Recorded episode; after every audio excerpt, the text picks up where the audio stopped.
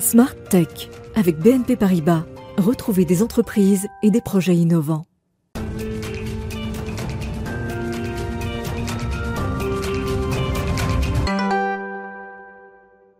Bonjour à tous, bienvenue dans Smart Tech, l'émission que vous regardez à 11h en direct sur la chaîne Bismart. C'est l'émission qui est consacrée au monde de l'innovation et des enjeux du numérique. Alors parmi ces enjeux, il y a une gestion de l'eau qui devient urgente avec un appel à l'innovation qui a été lancé par la filière euh, hydrique, mais également les entreprises grandes consommatrices d'eau et les collectivités territoriales.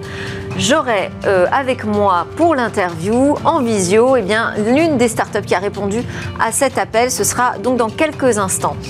Et puis au cœur de cette émission, on va écouter les voix de femmes engagées sur les sujets d'avenir et surtout se poser la question de leur implication euh, dans la construction du monde de demain. En ce moment même se tient un événement, il s'appelle le Women's Forum for Economy and Society. On en discutera donc dans le Tech Talk du jour.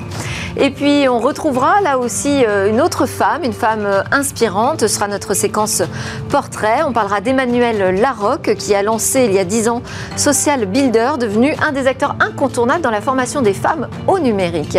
Et enfin, on conclura Smart Tech avec une innovation à la promesse assez contre-intuitive. Demain, si l'on transformait les rayons du soleil pour euh, obtenir de nouvelles sources de fraîcheur. Mais tout de suite, donc, c'est l'interview Innover d'urgence dans la gestion de l'eau.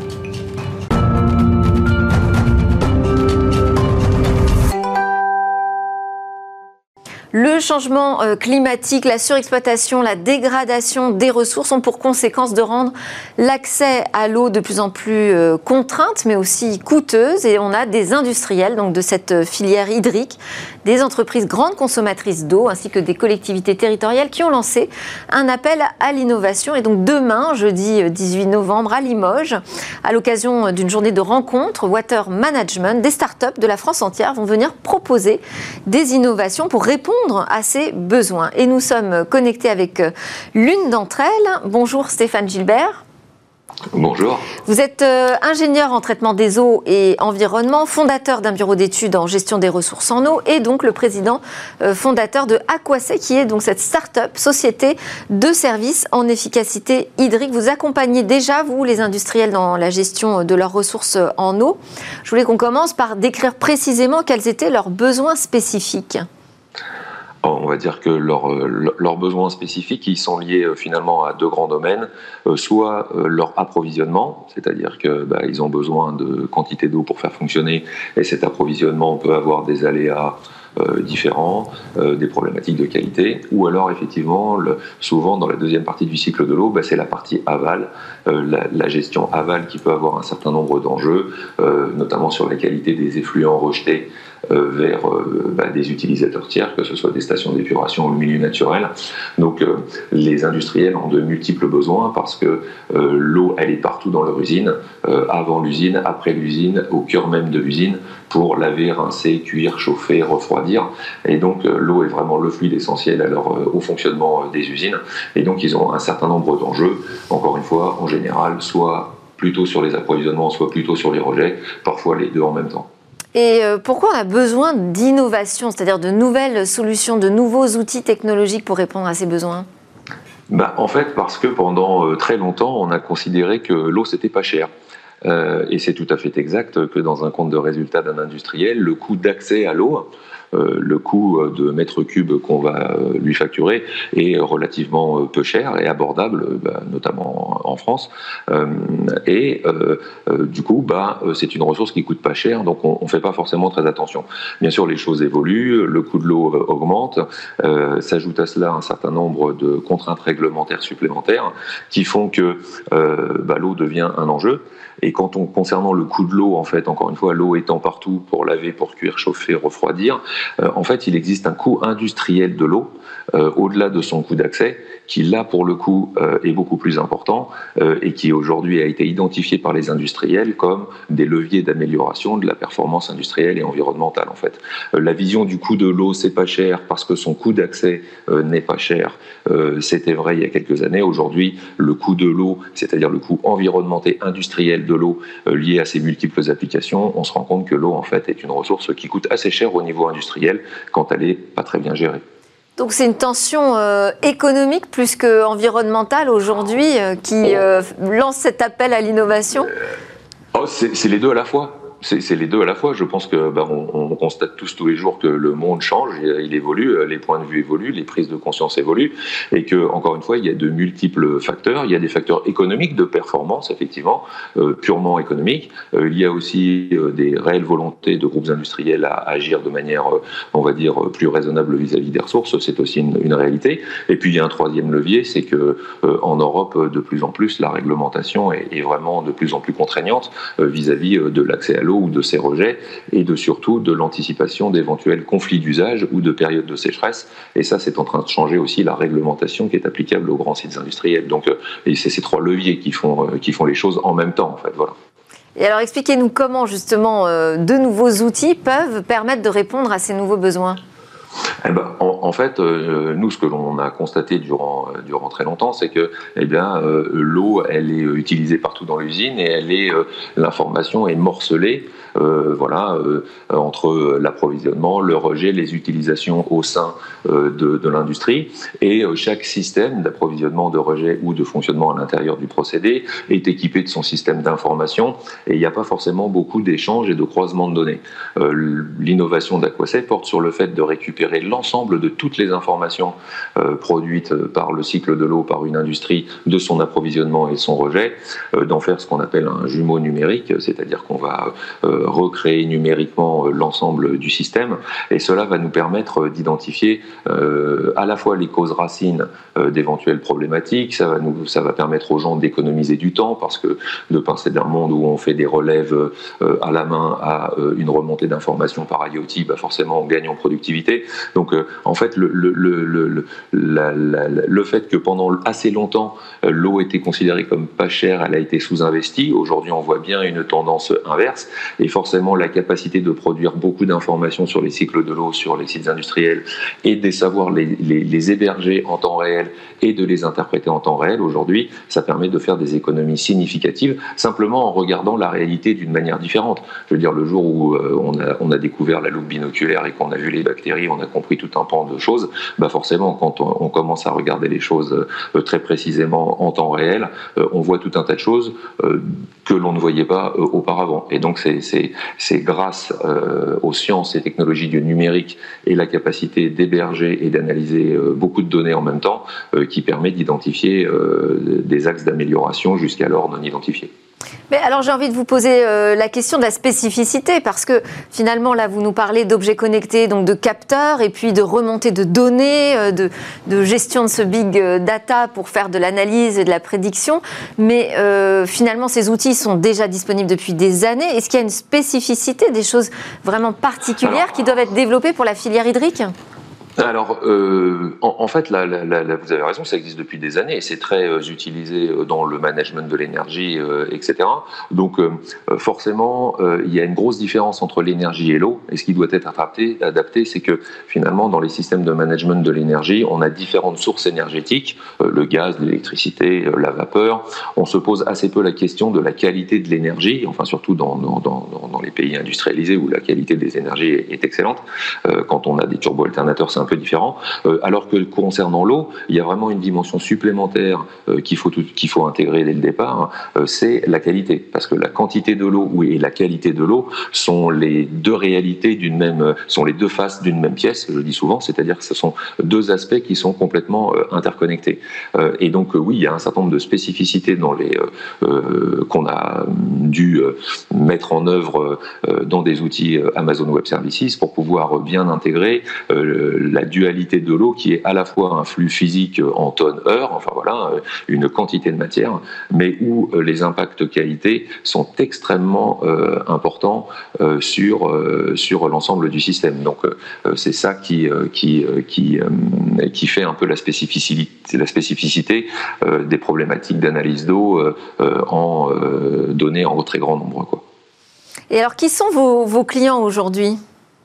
Alors, euh, bah, nos, clients, nos clients, ce sont de très euh, grands groupes euh, industriels pour la plupart, quelques ETI, mais dans la majorité des cas, c'est des majors. Aujourd'hui, Aquacer reçoit des données de environ 150 usines dans 12 pays et on traite environ 20 millions, 20 millions de données jour sur des cycles de l'eau.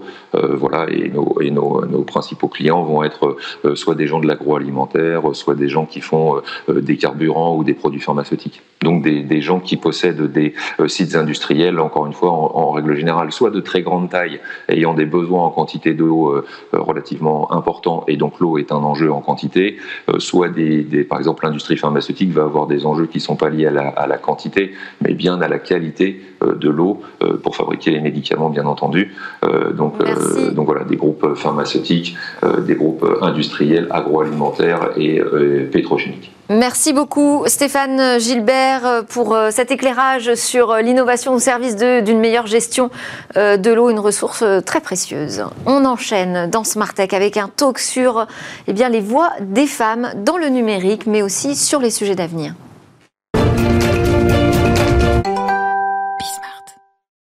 Alors, s'ouvre, enfin c'est ouvert d'ailleurs euh, déjà le 15 novembre et donc euh, en ce moment même se tient le Women's Forum for the Economy and Society, il fait partie de ces euh, grands événements qui mettent en valeur les voix des femmes engagées sur ces grands sujets d'avenir qui sont à la fois économiques, environnementaux, sociaux, sociétaux au plan mondial. On peut s'interroger pourquoi un événement dédié à cela? Eh bien peut-être qu'il y a un défaut, en tout cas pas suffisamment d'écoute aujourd'hui ou de présence ou d'implication euh, visible des femmes sur ces sujets-là. En tout cas, je reçois aujourd'hui deux de ces voix en plateau. Solène Boquillon-Le Guaziou, vous êtes présidente et fondatrice de Soft Kids, qui est une application euh, donc dans les EdTech hein, et qui cultive les soft des enfants dès l'âge de 7 ans.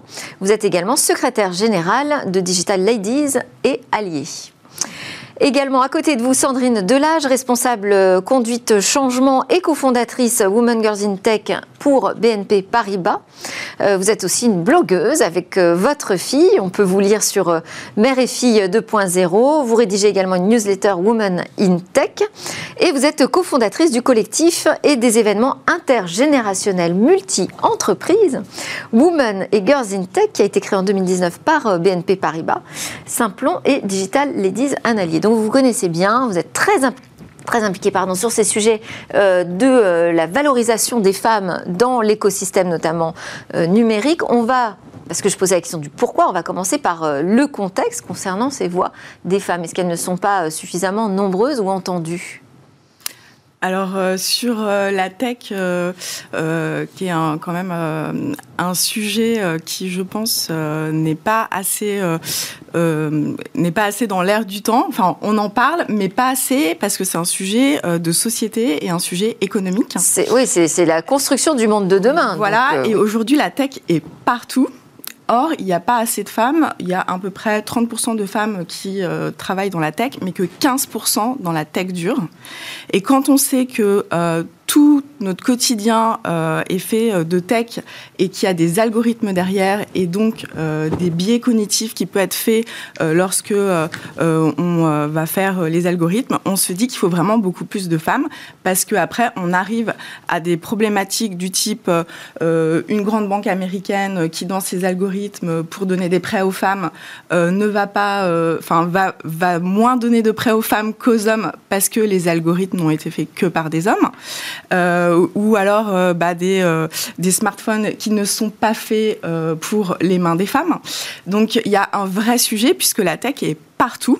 Et si la tech est partout, il faut de la diversité dans les gens qui la font. Sandrine Delage, sur le constat déjà? Oui, alors juste pour peut-être partager pourquoi il y a si peu de femmes, parce que moi j'ai commencé il y a 30 ans comme informaticienne et il y avait beaucoup plus de femmes. Et en fait, dans les années 90... Ah, vous voulez dire que la situation se dégrade s'est dégradée et c'est d'où mon engagement. J'ai vu le nombre de femmes dans les secteurs IT diminuer d'année en année.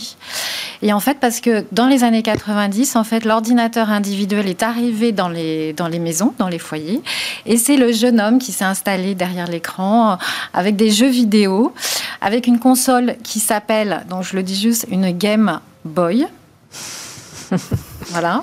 et donc il n'a pas de vie sociale puisqu'il passe son temps sur euh, ces fameux jeux vidéo. Et là, la tech est genrée, c'est-à-dire le marketing a, repris, et donc dans les publicités... Vous ah, moi, j'avais une Game Boy à l'époque. D'ailleurs, j'avais pas noté que ça s'appelait Boy. Euh, exactement, sachant qu'il y a presque autant de femmes que d'hommes qui jouent aux jeux vidéo, d'ailleurs. Hein. Donc, donc, en fait, on est dans le mythe totalement avec. Donc c'est un mythe qui s'est construit, qui s'est construit, mais qui reposait pas forcément sur une réalité complètement et qui a engendré d'autres stéréotypes, c'est-à-dire en fait, et qui ont été défavorables pour les femmes. C'est-à-dire, la tech n'est pas pour les femmes.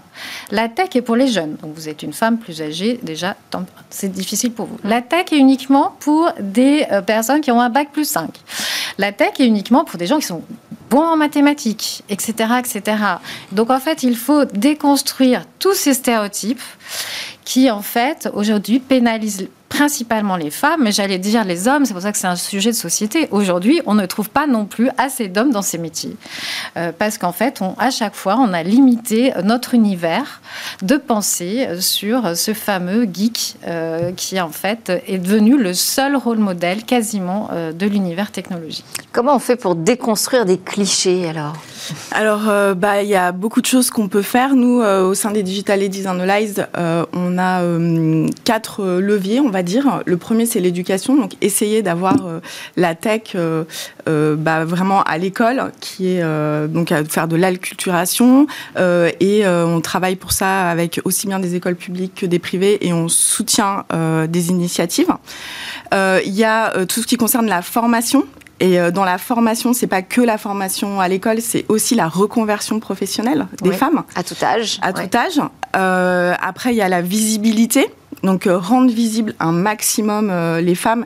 Et donc nous, euh, au sein des Digital Ladies Analyze, on a 300 membres qui sont des femmes et des hommes de la tech. Et donc, on essaye de flaguer euh, la femme qui fait la cybersécurité pour pouvoir la mettre en avant. Et quand on nous dit à un événement, désolé, on n'a pas trouvé de femme pour une table ronde, euh, nous, on en a toujours une. Euh, donc, voilà, c'est pas possible de dire qu'on ne trouve pas puisqu'il y en a. Donc, on essaye de les rendre visibles. Et la dernière chose, c'est rendre le secteur attractif. Euh, donc euh, aussi bien euh, en mettant en avant les entreprises qui font des choses intéressantes pour intégrer les femmes dans la tech, parce qu'il faut savoir que non seulement c'est difficile d'avoir des jeunes filles qui vont dans les filières tech et qui après font donc de la tech, mais une fois qu'elles y sont, en moyenne, au bout de 7 ans, elles partent. Parce que quand on arrive dans une entreprise et qu'il y a 90% d'hommes, qu'on a l'impression qu'on n'est pas forcément la bienvenue, euh, que les discussions à la machine à café, euh, c'est pas trop les mêmes, eh ben, on n'a pas envie de rester. Donc il y a aussi un problème de rétention. Sur les clichés, toujours, oui. Alors, sur les clichés, alors vous avez cité le Women's Forum. Donc, je crois vraiment que les événements ou les places où on peut avoir des vraies rencontres, des inspirations, des moments privilégiés, ce sont des moments où on peut avoir un déclic, où on peut réfléchir à son parcours. Et les événements, c'est très émotionnel.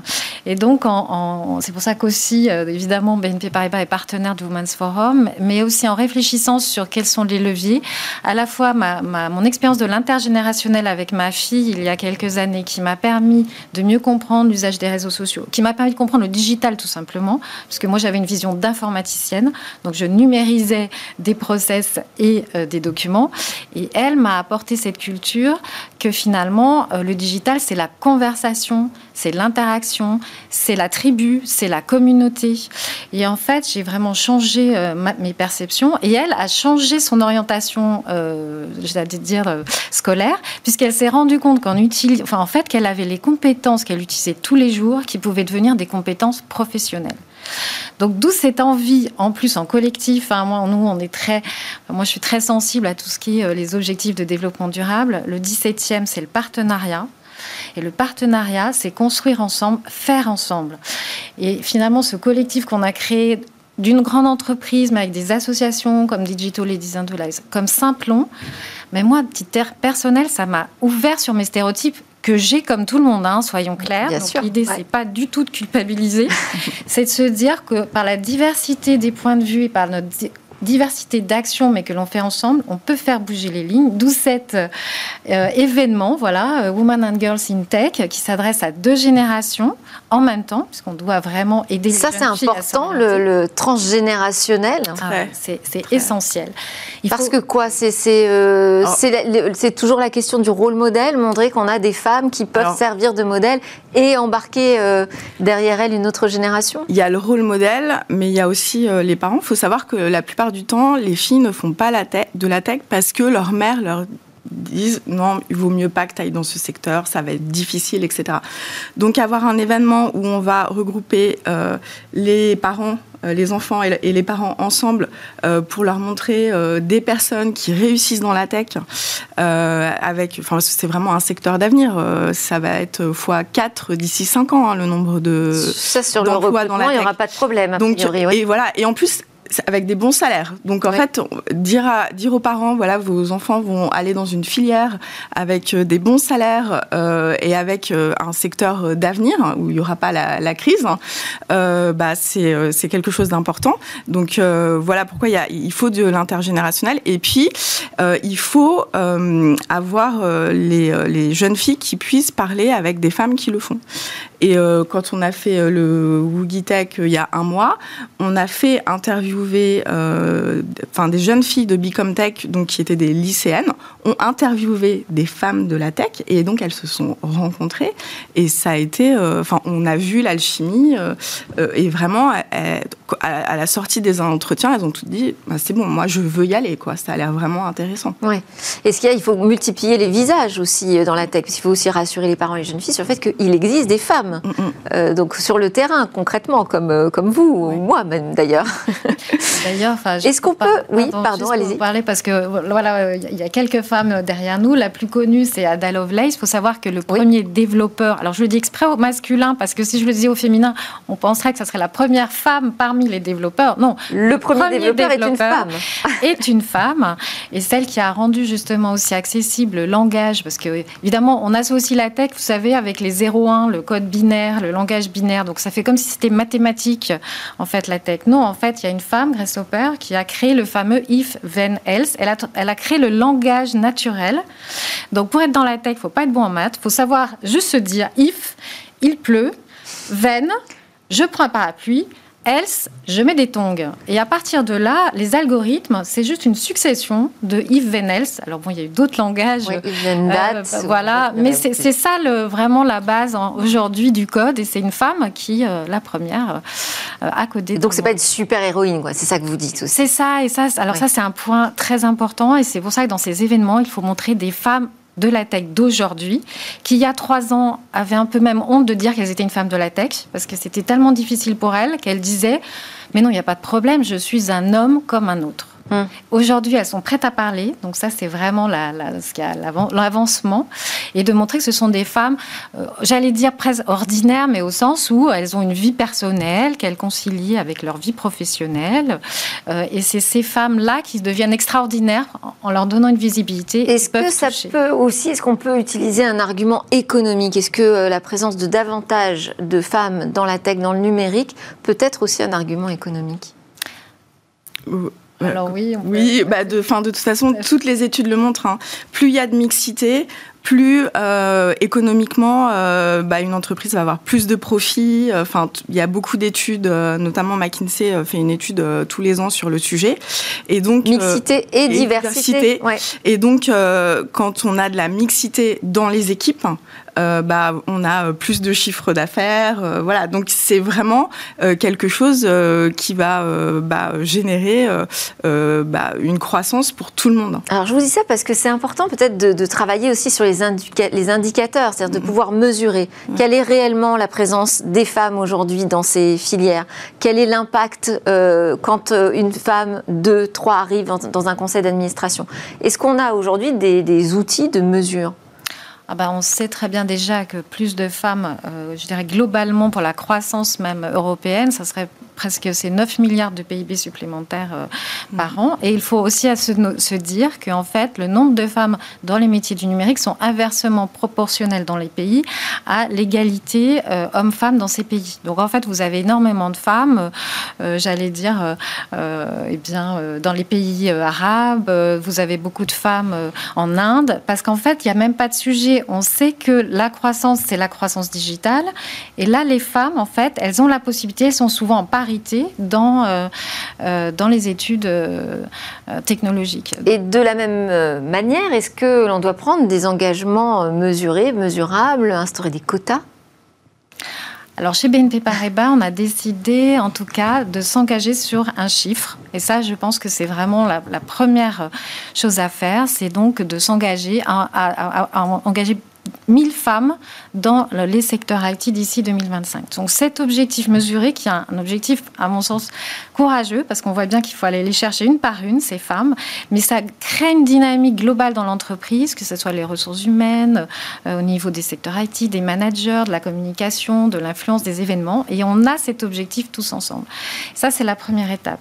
Je te laisserai peut-être parler de la parité, parce que c'est aussi peut-être un bah, sujet. En fait, euh, sans parler forcément de quotas, il est sûr qu'il faut se mettre des objectifs, parce que si euh, tel ou tel service RH, et je le sais bien parce que moi je suis une ancienne DRH à l'international, euh, ne se met pas des objectifs chiffrés, ça n'avance pas. parce qu'on va au plus simple finalement. On va au plus simple, parce qu'on a tendance à recruter des gens qui nous ressemblent, on veut le clone, on veut que ça aille vite, on n'a pas envie de perdre de temps dans le recrutement. Et euh, nous, on a lancé. de la euh, paresse, finalement, le manque de diversité, de mixité. On va au plus simple, en tout cas. et, et, euh, et, on a lancé il y a deux, il y a deux ans le Sweet Plage avec donc Simplon, qui est une école qui aide à la reconversion professionnelle. donc, c'est pour Sweet Plage pour Scale Woman in IT. Et on a. L'objectif, c'était d'avoir 100 entreprises qui s'engagent à recruter 1000 femmes. On a à peu près 40 euh, euh, signataires des grands groupes. Et en fait, chaque entreprise est venue en nous disant, voilà, moi, cette année, je m'engage à recruter 7 euh, femmes. 3 femmes, 40 femmes. Et, et en fait, nous, derrière, on suit ça. Et quand ils nous disent je ne trouve pas, nous, on leur dit, bah, attendez, là, il y a euh, euh, une promo de Simplon avec 20 euh, filles qui viennent de sortir, donc 20 personnes que vous pouvez recruter. Donc, nous, on va vous aider aussi à trouver ces femmes. Et c'est ce qu'on a fait aussi également avec notre dernier événement, où on a fait des job dating, où toutes les entreprises de notre collectif qui cherchaient des profils IT on les a mis en relation avec des femmes dans euh, donc l'informatique qui cherchaient des postes. Alors, il y a recruter des femmes, mais il y a aussi permettre euh, de dépasser ce plafond de verre. Mhm. Là, c'est plus compliqué, j'imagine. Bah, a priori, quand même, tout ça fonctionne au mérite dans une entreprise mhm. ou euh, à l'envie d'initiative si on veut créer son entreprise. Mhm. Est-ce qu'on peut agir là-dessus? Est-ce qu'on a un levier? Les entreprises, de toute façon, aujourd'hui, s'engagent sur des, quotas, malgré tout. Enfin, le quota, je crois que personne n'aime les quotas, hein, soyons clairs, que ce soit ni les hommes ni les femmes, parce que se dire qu'on a été choisi parce qu'il y a un quota, euh, c'est très compliqué. Mais en même temps, c'est presque, je dirais, euh, indispensable, sinon, euh, dans un siècle, on y sera encore. Donc, pense qu'il y a un consensus sur le fait qu'il faut mettre des quotas. Alors, évidemment, c'est pas du jour au lendemain, il faut se donner des. Mais y compris sur la progression dans l'entreprise, sur la, présence au comité. sur les managers, il y a bien sûr sur il y a, bien sûr une attention, euh, je dirais ce qu'on appelle la pipeline, c'est-à-dire que quand les femmes arrivent à un certain poste, qu'elles puissent évoluer jusque bien sûr euh, dans les comités euh, de décision. donc ça, c'est absolument indispensable. Mais il y a aussi un autre quota. Alors je, je veux juste en reparler parce que le Women's Forum avait fait une étude très complète avec 27 points. Je trouvais qu'il y avait un quota intéressant. C'était le quota parmi les membres des jurys, souvent sur eh bien, la sélection, par exemple, des femmes, enfin la sélection des startups, tout simplement, la sélection euh, d'intrapreneurs, la sélection euh, dans les écoles, euh, etc. Souvent, eh bien, les jurys sont majoritairement des hommes. Et donc, je trouve que mettre un quota, c'est peut-être plus une action plus simple, mais quand même qui permet de sélectionner les femmes et qu'elles soient vraiment prises à leur juste valeur, parce que quand même, il n'y a aucune raison qu'il n'y ait pas de parité. Alors, oui. Et après, juste pour répondre, euh, je pense qu'on peut vraiment euh, se donner des objectifs à long terme dans les entreprises euh, pour en fait aider les femmes dans leur carrière à arriver à des postes de direction. moi, je l'ai fait. Moi, j'avais un, un, scope à l'international où j'avais l'Inde, où avec un gros centre IT de 3000 personnes, j'avais 60% de femmes. Et en fait, dans les objectifs des managers, il y avait avoir deux femmes dans votre comité de direction. Et ça fonctionnait. Et donc, on, avait vraiment euh, une vue avec, euh, enfin, ça c'est de la politique RH hein, euh, pure, mais ce qu'on appelait un, plan de succession. Et on savait que cette jeune fille qui était rentrée comme jeune cadre, elle allait pouvoir avoir tel poste dans 4 ans, tel poste dans 8 ans, tel poste dans 10 ans. Si tout se passe bien. Si tout se passe bien, évidemment. Il ne faut pas que ce soit non plus que ça marche à l'envers. Parce que finalement, au-delà des quotas, est-ce que la solution, c'est pas déjà quand on on, ouvre les postes aux femmes, eh bien, naturellement, plus de femmes viennent. Parce que là, je vais dévoiler un peu la prochaine grande interview. Euh, ce sera une femme dans la cybersécurité qui embauche mm. énormément euh, euh, de femmes et me dit, moi, je le fais. En fait, c'est tout à fait naturel. oui. C'est peut-être la première action à engager, déjà recruter une ou deux femmes pour enclencher le mouvement? Bah, oui, oh, déjà, et puis avoir ce suivi quand même d'objectifs au fur et à mesure de la, je veux dire, de la carrière et de l'avancement. Donc moi qui suis aussi responsable d'un programme d'intrapreneuriat, on sait que les intrapreneurs femmes ont les mêmes difficultés que les entrepreneurs femmes. On avait mis cet indicateur tout simple, c'était que en sortie de l'appel à candidature, j'avais forcément autant de femmes que de femmes qui avaient candidaté. Et du coup, au départ, ben, il y avait 30%, on est passé à 40, 50, on est à 65% de femmes aujourd'hui. Alors on le fait en plus en coalition avec Danone et Engie. Mais le fait d'avoir enclenché cette attention fait qu'il y avait tout simplement des femmes et que ça devenait complètement naturel qu'il y ait des femmes. Merci beaucoup pour vos témoignages. Sandrine Delage, donc responsable conduite changement et cofondatrice euh, Women Girls in Tech chez BNP Paribas, qui d'ailleurs soutient une émission sur la tech présentée par une femme, Smart Tech, et euh, Solène Boquillon Le Guaziou, qui est présidente fondatrice de Soft Kids et secrétaire générale des Digital Ladies and Allies en anglais. Voilà. Merci. Juste après la pause eh bien, on va parler d'une autre femme qui nous a beaucoup inspiré. Il s'agit d'Emmanuel Larocque.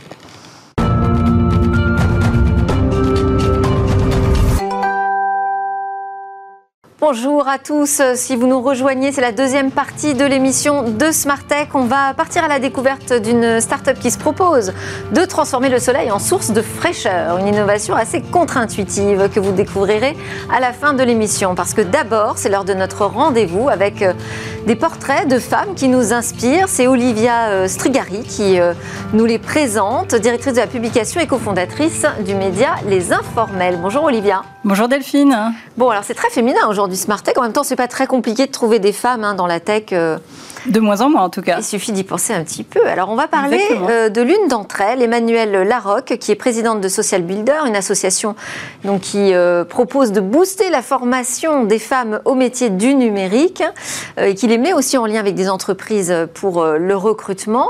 Racontez-nous ce qui vous a particulièrement inspiré chez cette femme. Alors, déjà, Emmanuelle Larocque est totalement dans l'actualité des semaines, des jours, de ces jours-ci, parce qu'elle a reçu plusieurs, elle et son association ont reçu plusieurs récompenses. Euh, donc, elle est très investie et elle est, euh, voilà, elle est un peu partout. Euh, en fait, elle a elle vient euh, d'être euh, nommée euh, dans le Google Impact Challenge for Women and for Girls. Je vous en parlerai un petit peu plus en avant. mais je voulais vous retracer un tout petit peu son parcours parce qu'elle a d'abord commencé dans le conseil. En fait, elle a fait ses études à la Neoma Paris Business School et puis à Dauphine où elle s'est spécialisée en sociologie justement de l'innovation. Donc elle avait déjà une volonté euh, d'être dans le numérique, mais elle s'est surtout spécialisée dans les processus de construction de la mixité dans cet univers-là et dans le monde corporate. Et donc son parcours, euh, elle a accompagné à faire du conseil d'abord euh, des premières années de, sa carrière, puis elle a géré l'incubateur de son ancienne école, Neoma, où justement elle gérait déjà des transformations qui avaient pour trait le RSE. Mais elle avait toujours un désir de s'investir et de, de, fonder sa boîte. Euh, et le déclic vient d'un séminaire qui l'a mise en confiance vis-à-vis d'elle-même et euh, qui a créé un point de bascule et qui l'a permis euh, de passer à l'acte. Et c'est là que naît Social Builder en 2011. Donc je l'ai présenté très rapidement, Social Leader. Je pense que vous allez pouvoir être plus précise que moi. Oui, alors en fait, euh, Social Leader, c'est donc une association, hein, selon la loi de 1901, mais avec à l'intérieur de cette association une société capitalistique euh, qui reverse l'intégralité de ses bénéfices à l'association. Donc c'est un double levier. En fait, euh, cette association a pour l'ambition de mettre à l'égalité au cœur des métiers du numérique à travers la formation des femmes. Euh, des femmes d'un côté, mais aussi euh, de pouvoir et pourvoir les besoins et euh, en, compétences numériques des entreprises. En fait, aujourd'hui, on voit bien qu'il y a un problème, il y a une grande, grande demande de recrutement dans les métiers digitaux, mais peu de candidats et encore moins de candidates en face, puisqu'il y a un manque de formation à la base. Voilà. Et donc c'est à ce croisement-là que s'insère euh, Social Builders, euh, avec euh, une capacité de travailler en relation avec les entreprises pour comprendre quels sont leurs besoins, quelles sont les compétences qu'elles vont rechercher.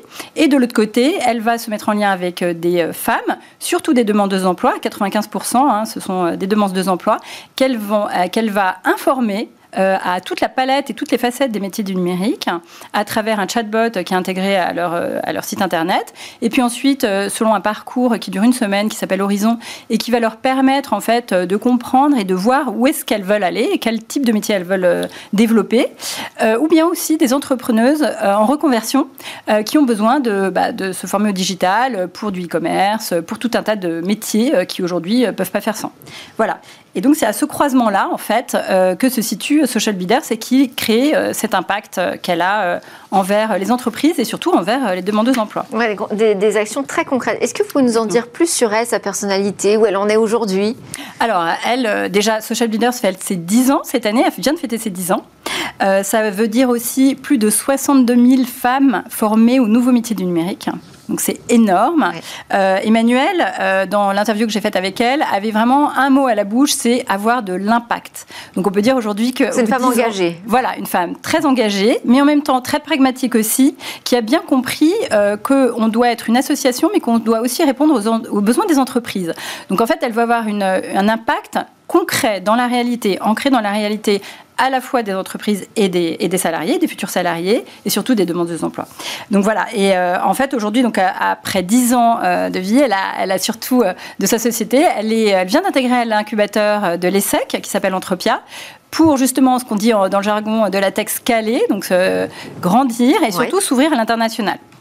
Euh, entre-temps, elle a quand même accumulé les distinctions. Euh, elle en a tellement que ça en donne un peu le tournis, mais euh, c'est justifié, vraiment. Elle a d'abord été lauréate du programme Ariane de Rothschild en 2014, de Fulbright en 2018. elle vient, je vous disais, d'intégrer le programme google.org Impact Challenge for Women and for Girls. Donc c'est vraiment adapté, on va dire, et qui va lui donner une cette dimension internationale qu'elle recherche. Et aussi, elle vient depuis septembre d'être lauréate de la Fondation la France s'engage. Enfin, elle est aussi euh, membre de la coalition du Forum pour l'égalité UN euh, Women, donc euh, l'ONU des femmes, et elle va recevoir d'ici la fin de l'année l'ordre national du mérite. Voilà. Et pour clore son actualité très dense, vendredi prochain, elle est à l'honneur d'un workshop, elle est speaker d'un workshop pour le Women's Forum. le sujet, évidemment, c'est l'entrepreneuriat féminin n'a pas de frontières. Donc vraiment dans la cible. Et euh, voilà, et on doit dire qu'elle est vraiment de tous les combats lorsqu'il s'agit d'inclure les femmes dans l'univers du travail et notamment dans l'univers et de l'industrie du numérique. Bon, bah parfait. Euh, excellent choix de portrait aujourd'hui, ah puisque nous avons traité justement du Women's Forum. Ah bah. euh, on termine ensemble avec euh, le rendez-vous, le rendez-vous du mois proposé par les informels. Exactement. Le rendez-vous du mois, c'est Femmes entrepreneuses by Orange. Alors, by Orange, c'est le programme d'accompagnement, c'est un programme d'accompagnement de 9 mois à la carte pour des créatrices d'entreprises. vous avez du coworking, du coaching, de l'accompagnement aussi pour le développement commercial. Donc, c'est vraiment un programme assez complet. Euh, les inscriptions, euh, c'est pour bientôt, c'est le 26 novembre prochain. Vous pouvez trouver toutes les informations sur le site d'Orange, mais je vous conseille de faire une recherche Google parce qu'il est assez difficile de trouver euh, l'onglet adapté dans le site Orange. Vous l'avez peut-être sur le site Les Informels aussi? On l'aura aussi, on l'a aussi déjà ah ben sur le site Les Informels. Voilà. Une façon de trouver l'information. Merci beaucoup, Exactement. Olivia Strigari, donc directrice de la publication et cofondatrice des Informels. À suivre dans Smart Tech, on va parler de demain. Demain, refroidir grâce au soleil.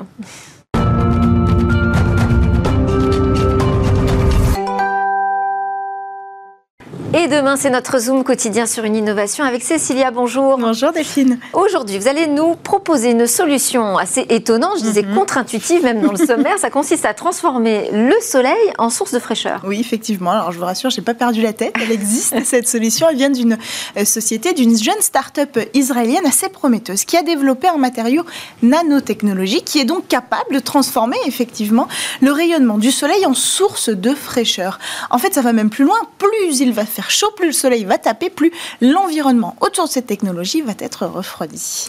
Et alors à quoi ressemble le matériau et comment ça fonctionne? Bah Alors c'est un film, hein, comme, comme un film qu'on pourrait coller sur les vitres euh, de la maison ou alors sur le pare-brise. Là c'est exactement le même principe. On peut le poser euh, partout. On va revenir un petit peu sur ces euh, applications tout à l'heure, mais en fait l'avantage de cette technologie, c'est qu'elle n'utilise aucune autre source d'énergie que le Soleil lui-même. Pourquoi? Parce qu'elle fonctionne grâce aux photons et aux phonons que l'on retrouve à l'intérieur des rayonnements euh, solaires. Et donc, pour que ça fonctionne, ils vont être capturés dans ce dispositif, ils vont être refroidis puis redistribués, déchargés des atomes de chaleur. Alors concrètement, sur ce film, il y a quatre épaisseurs. Euh, en premier, qui est une première qui est le filtre optique qui va laisser passer que certaines ondes lumineuses, celles qui contiennent les photons et les phonons. Et puis ensuite, la couche suivante va interagir avec ce rayonnement bien pour le refroidir, le décharger de la chaleur. Ensuite, étape suivante, on renvoie la chaleur par là où elle est arrivée et finalement une couche réflectrice va euh, euh, partager, diffuser euh, ces atomes qui seront donc refroidis. Tout ça c'est assez étonnant, ça ne mesure qu'un seul millimètre d'épaisseur. Donc cette, euh, ce filtre, il est assez souple, on peut le coller n'importe où. Je l'ai dit, les pare-brises, les vitres, mais aussi euh, repeindre, si j'allais dire repeindre, mais en fait recouvrir un conteneur qui va contenir de la marchandise.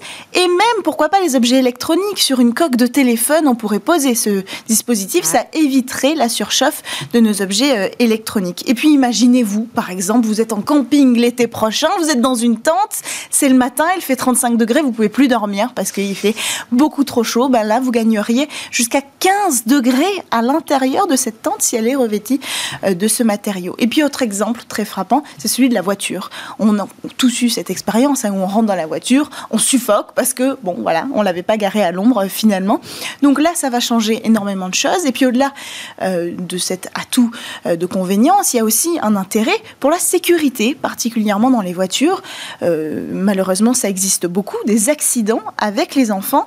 Et là, grâce à ce dispositif, d'après le constructeur, eh bien, si on oublie un enfant à l'arrière de la voiture, en revêtant euh, les sièges arrière de cette voiture, on pourrait faire gagner en espérance de vie à cet enfant 12 heures. En fait, son espérance de vie passerait d'une demi-heure à 12 heures. Donc il y a un intérêt de sécurité en plus du confort que pourrait apporter cette technologie. Bon, un exemple euh, assez euh, cruel hein, qui a été euh, cruel, mais, mais présenté par son créateur. on n'a vraiment plus beaucoup de temps, juste le temps d'annoncer notre rendez-vous mhm. demain. On a Smart Space sur. On a Smart Space avec Philippe Baptiste qui sera en plateau, le président du CNES. Donc c'est une grande Nouveau président du CNES dans Smart Space et euh, eh bien une championne de la cybersécurité, Elena Poincet, dans la grande interview. On vous dit à demain.